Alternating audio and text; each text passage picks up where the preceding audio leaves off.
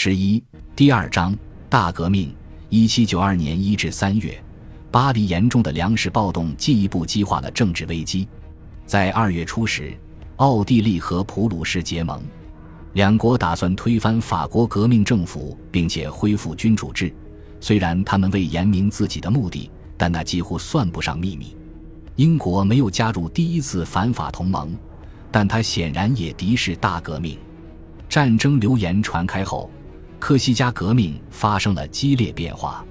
二月二十八日，萨利切蒂下令关闭阿雅克肖、巴斯蒂亚、伯尼法乔和科尔特的男女修道院，并将其收入划归省政府金库。保利和绝大部分科西嘉人反对此举。信奉天主教的阿雅克肖居民想保护当地的修道院。复活节当天，他们和拿破仑的国民自卫军爆发冲突。斗殴中，他的一名副手在他身旁被击毙。镇民同国民自卫军在城中混战了四天四夜，双方脾气暴躁，僵持不下。在此期间，拿破仑一度试图从法国正规军手中夺取防卫森严的城寨，但他失败了。事后，城寨驻军指挥官马亚尔上校向战争部寄去一份证据确凿的规则报告，有力地指控拿破仑谋反。通往阿雅克肖的路上挤满背着空口袋的农民，他们急切地预谋劫掠城镇。保利站在马亚尔一边，他命令拿破仑离开阿雅克肖，来科尔特向自己报告。后者照办。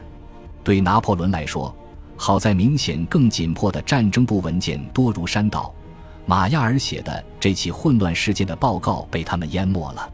奥军和普军的司令部位于科布伦茨。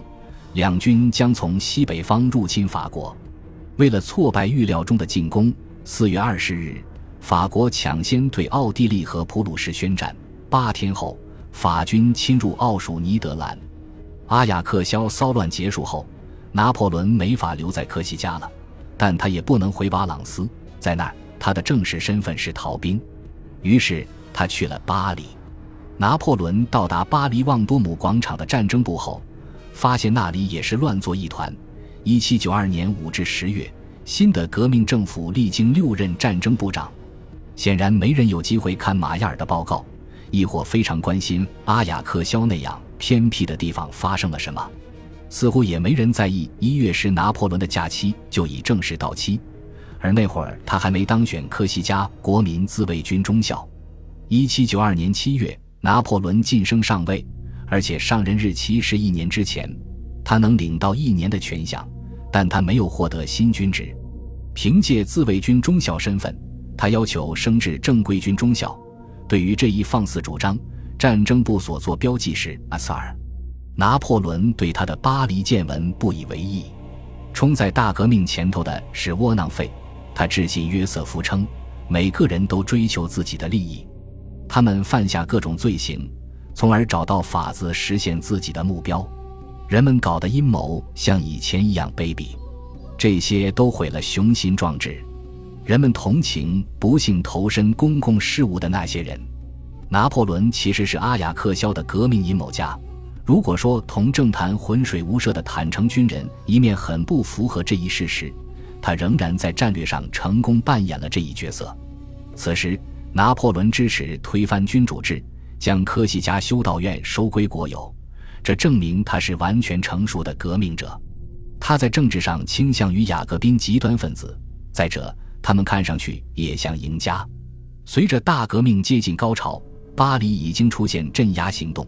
尽管他本人没有卷入这些事，但也无证据表明他反对他们。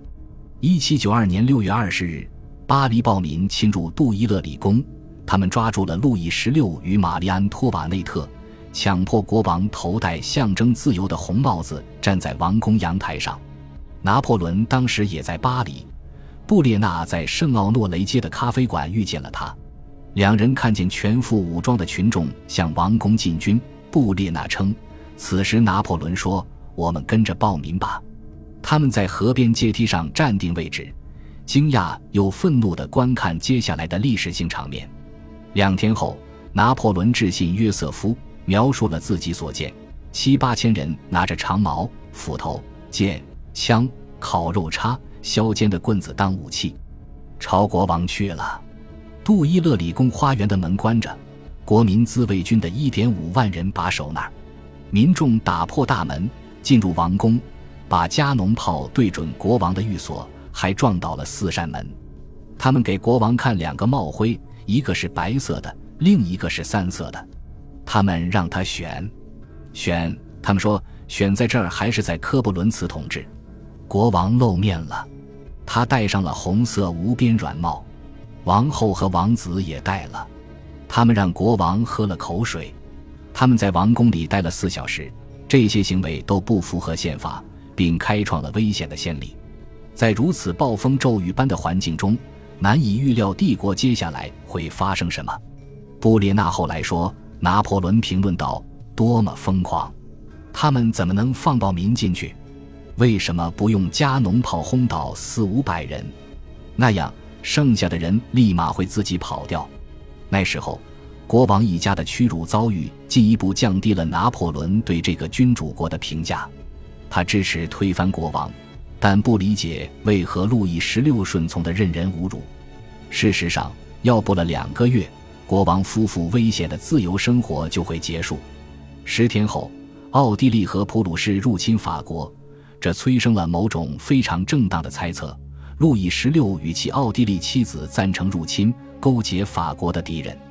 如今，这些敌人公开声明，他们想恢复路易十六夫妇的所有权利。八月十日，拿破仑再次明显鄙视波旁王室的懦弱。当日，暴民再现，他们逮捕国王和王后，屠杀王室的瑞士卫队。拿破仑离开马伊街的旅馆，去骑兵竞技场的朋友家旁观事态。路上，人群中有人看见穿着得体的年轻军官。便要他高呼“国民万岁”。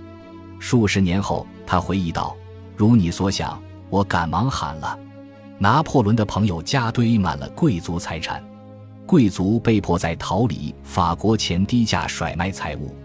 他从楼上的窗户俯瞰，发现瑞士卫队不肯向暴民开枪，便用意大利语喊道：“多蠢啊！”事实证明，卫队士兵为此付出了自己的性命。七年后。拿破仑自己搬入杜伊勒里宫，并叫人抹平了从那天起便留在这栋建筑上的弹孔。九月上旬，暴民在巴黎市监狱无情地杀害一千二百多人，其中包括一百一十五名教士。当时拿破仑仍在首都。九月三日，布伦瑞克公爵的普鲁士侵略军攻克凡尔登。四天后，针对通敌嫌疑人的荒唐谋杀开始了。拿破仑日后试图为发生的事辩护，我想九月屠杀可能强烈震慑了侵略军。那一刻，他们看到全体人民站起来反抗自己了。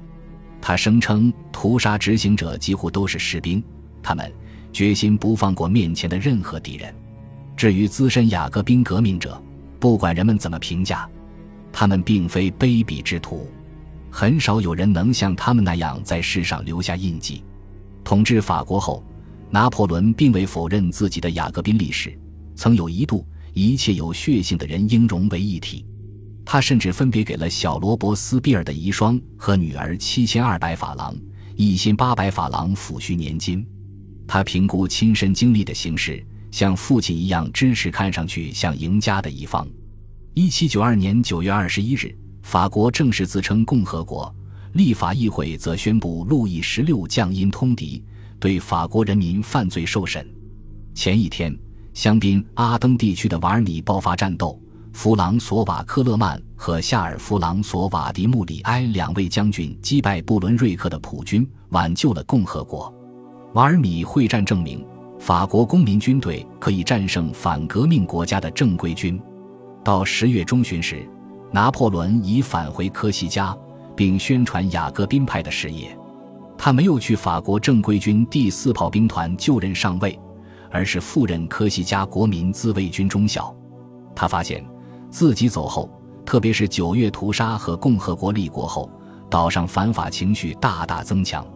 然而，正如他所说的，他仍然相信科西嘉的上上之策就是变成法国的省。拿破仑从激进科西嘉民族主义者变成了法国革命党人。原因既不是他终于走出了学生时代的七五阴影，也和他父亲毫无关系，更不像近年来某些历史学家和传记作者说的那样是奇怪的性心理作祟。他之所以转变，仅仅是因为法国和科西嘉政局风云突变，他在其中的位置也随之发生巨变。